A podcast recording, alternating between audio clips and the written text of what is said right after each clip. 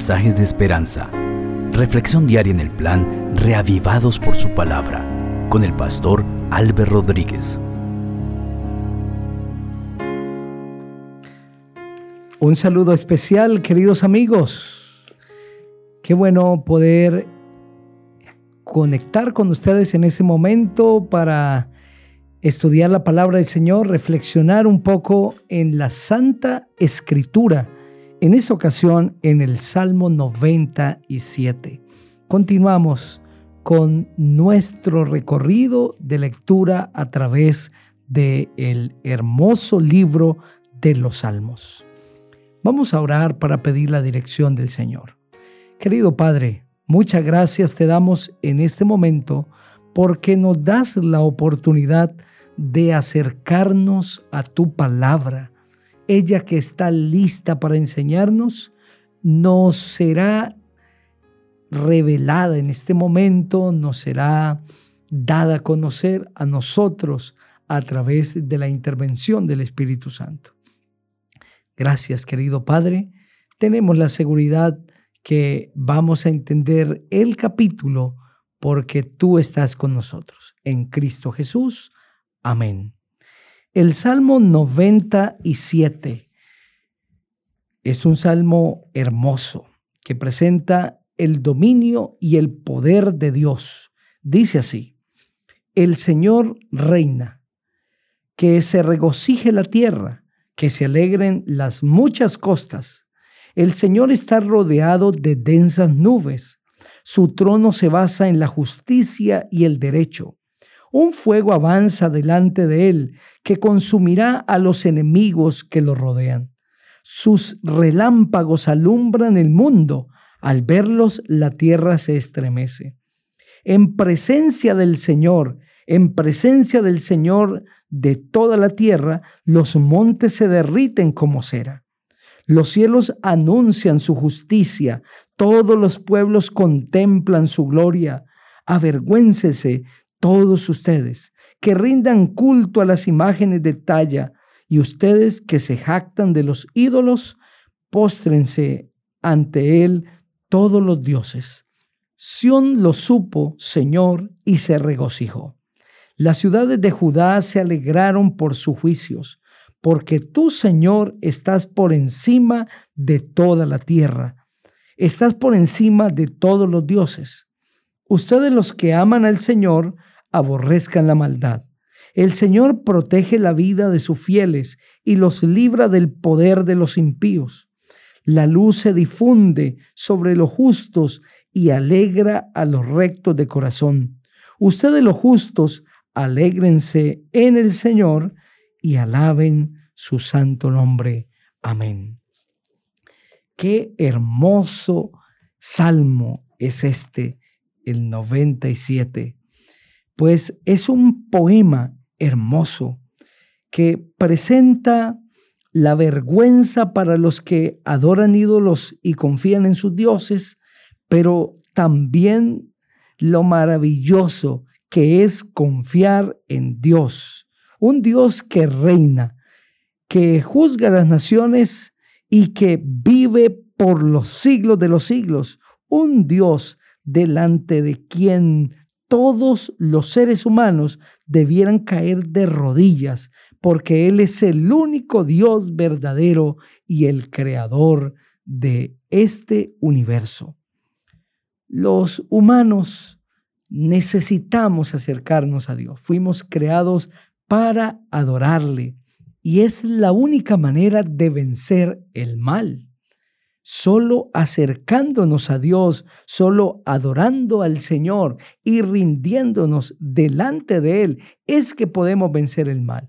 Pues los humanos no pueden odiar el mal y el pecado y al mismo tiempo amar a Dios. Es justamente lo que presenta el verso 10.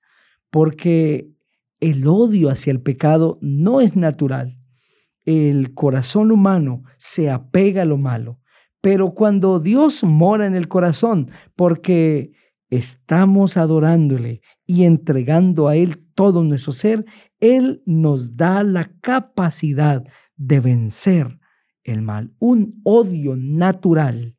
fluye del corazón humano hacia el pecado y esto es un don que viene de Dios.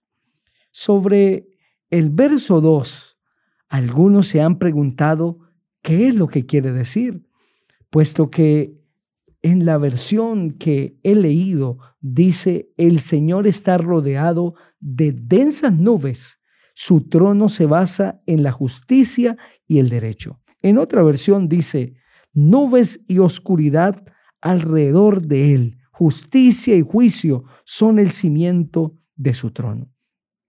Pareciera que no hay cohesión entre la primera y segunda parte de este verso, puesto que si el trono de Dios está cimentado en la justicia y el juicio, no puede estar también rodeado de nubes densas y de oscuridad. Porque la justicia y el juicio es clara, es transparente, en ella no hay oscuridad. Pero ¿qué es lo que quiere decir la primera parte de este verso?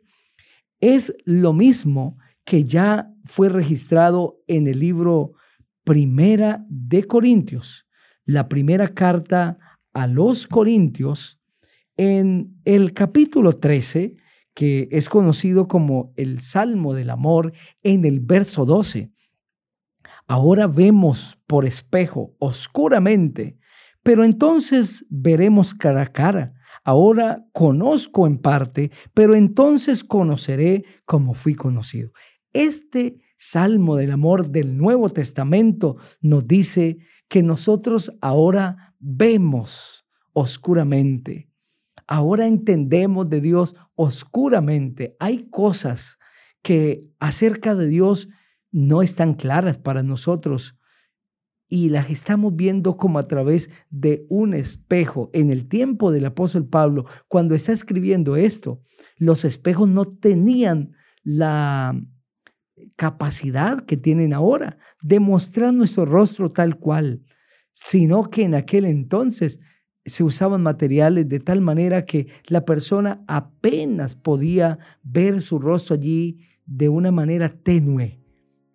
Es por eso que el apóstol está diciendo, ahora vemos como por espejo, oscuramente, refiriéndose al amor, a ese amor que viene de Dios, refiriéndose a ese Dios maravilloso, a ese Dios que nosotros estamos conociendo, pero pronto entenderemos cosas que ahora no entendemos. Es lo que quiere decir el verso 2 cuando dice, nubes y oscuridad alrededor de él, densas nubes. Hay cosas de Dios que no podemos entender. ¿Y por qué no las podemos entender? Porque Romanos el capítulo 12. El verso 33 da la respuesta. Profundidad de las riquezas, de la sabiduría y del conocimiento de Dios. Cuán insondables son sus juicios e inescrutables sus caminos. Nuestra mente finita no podrá entender la totalidad de un Dios infinito, su plenitud. Pero lo que sí podemos entender es lo que Él ha revelado de sí mismo, su amor y la salvación, el plan de la redención para todos los seres humanos. Si hay cosas que tú te preguntas acerca de Dios y no encuentras respuesta, no te aflijas por eso.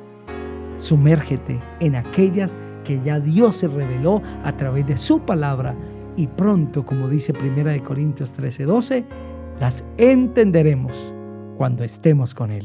Ora conmigo, querido Padre, muchas gracias por tu palabra. Bendice a cada persona que está escuchando el mensaje. En Cristo Jesús. Amén. El Señor te bendiga.